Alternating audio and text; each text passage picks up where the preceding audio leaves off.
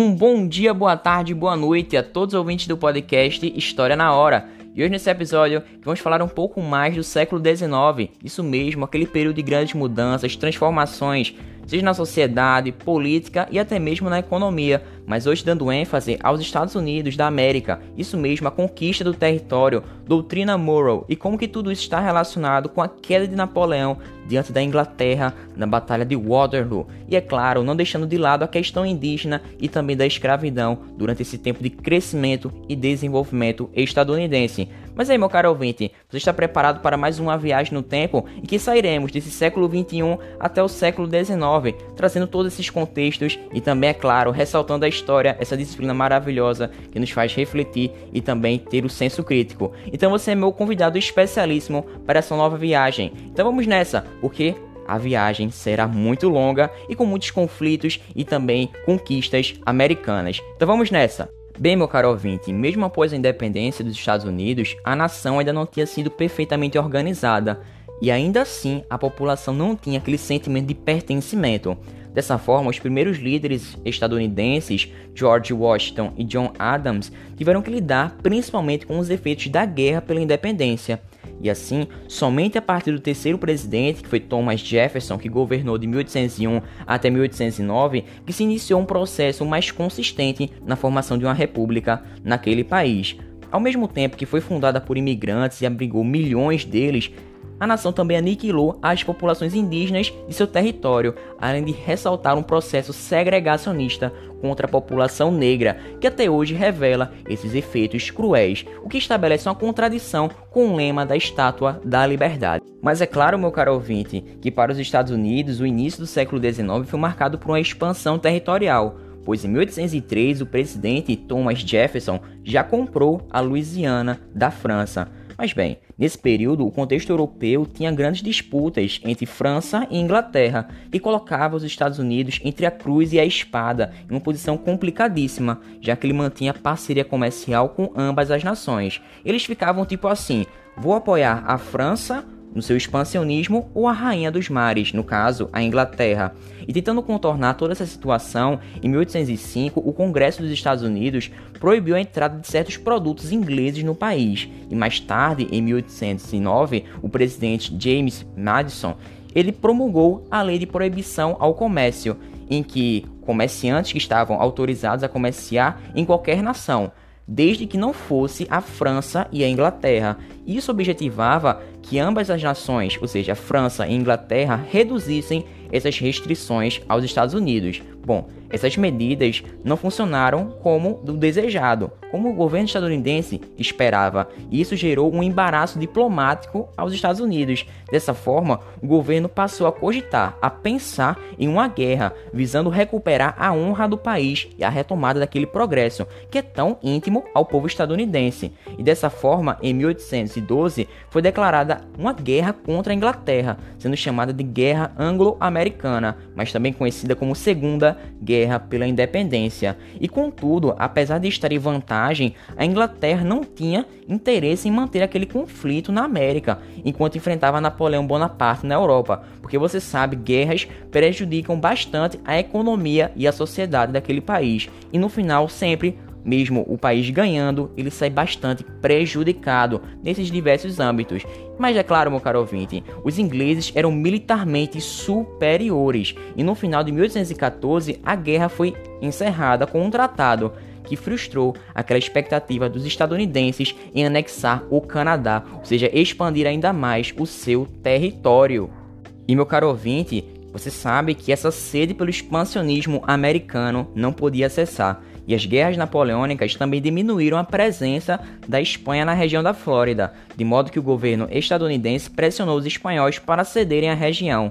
E em 1819, através da assinatura do Tratado de Adams-Onis, a Flórida foi vendida aos Estados Unidos por nada mais, nada menos que 5 milhões de dólares. Mas agora, olhando para o velho continente, a Europa, diante da queda de Napoleão pela Inglaterra, esse velho continente foi marcado por um intenso regresso conservador, ou seja, fronteiras foram retomadas e os antigos monarcas foram restituídos ao trono. E diante de todo esse conservadorismo, o presidente dos Estados Unidos, James Monroe, que ficou de 1817 até 1825, anunciou a doutrina Monroe, que defendia o princípio da não intervenção dos europeus na América, em troca da não intervenção dos Estados Unidos nos assuntos europeus. E a partir dessa nova doutrina, os estadunidenses se colocaram como protetores e juízes de todas as questões que envolvessem os países de toda a América. E a doutrina Monroe foi uma das primeiras medidas tomadas pelos estadunidenses no sentido de uma política externa defensora da hegemonia no continente, ou seja, tudo visava aumentar o prestígio e autonomia dos Estados Unidos da América. E assim, o lema da doutrina Monroe foi América para americanos, que pautou todos aqueles esforços diplomáticos durante o século XIX. Mas bem, nas primeiras décadas desse mesmo século, enquanto a região sul se desenvolvia através da exploração da mão de obra escrava, no norte prevalecia a mão de obra livre e assalariada.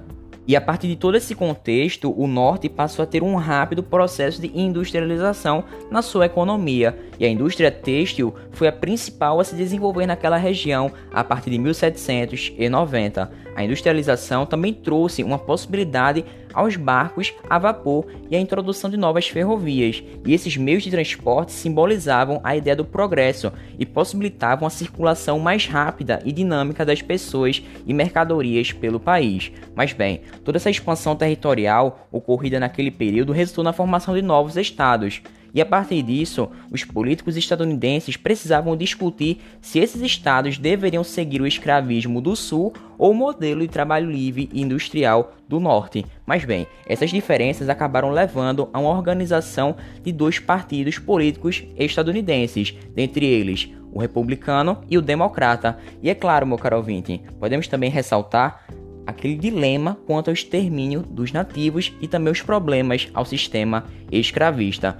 Mas bem, meu caro ouvinte, falando um pouco mais da conquista do território americano, ele foi implacável. Esse processo foi feito de maneira destrutiva para as diversas tribos indígenas americanas que ocupavam aquele território inicialmente.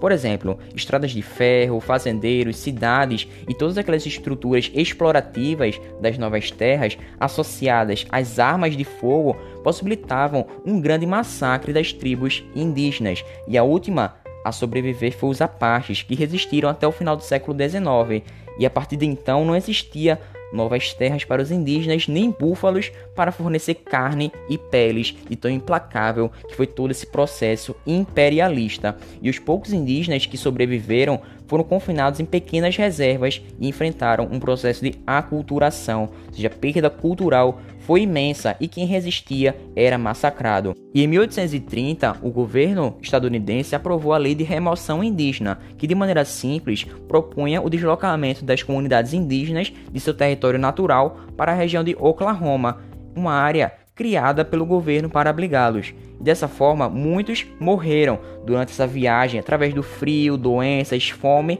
e também ao serem expulsos de suas terras, eles perdiam muita cultura e por isso sofreram aculturação, ou seja, tiveram grandes perdas nas suas tradições e costumes, e as condições de vida nas reservas também eram muito precárias, e milhares de indígenas morreram através de desnutrição ou também por doenças que disseminavam com muita rapidez nesses territórios. Mas veja bem, meu caro ouvinte, Perceba que, para os não indígenas, todo esse processo representou na abertura de milhões de hectares de terras para a população branca, que assim poderia desenvolver a agricultura e ganhar muito dinheiro e ter lucro com aquela região.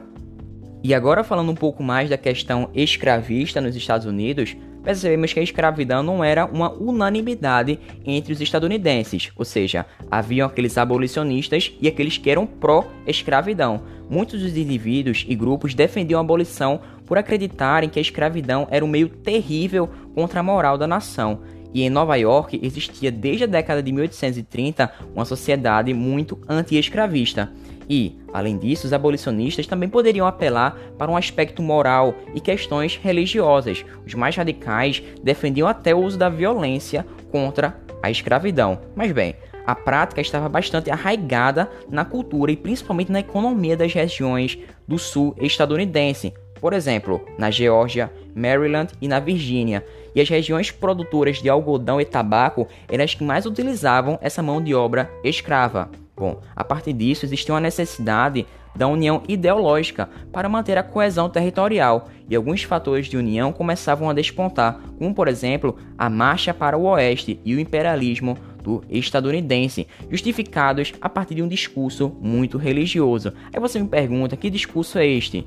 Bem, existia uma entidade máxima, Deus, e é essa entidade que escolheu os estadunidenses para serem os povos mais desenvolvidos e, consequentemente, possuir aqueles povos atrasados, menos desenvolvidos, e assim trazer uma nova fé e as novidades, o progresso americano. E era isso mesmo, o destino manifesto. E a origem dessa doutrina está na frase: Nosso destino manifesto é abraçar o continente que revela mais ainda a tendência hegemônica dos Estados Unidos sobre toda a América. E essa frase foi publicada em uma revista de Nova York em 1845, justamente para justificar essa expansão dos Estados Unidos, e com isso pretendia-se dizer que, devido à natureza das coisas, os Estados Unidos foram naturalmente propostos, eles foram predeterminados a ter que estender as suas fronteiras para o oeste e para o sul, formando um estado de dimensões, dimensões continentais, que era limitado inclusive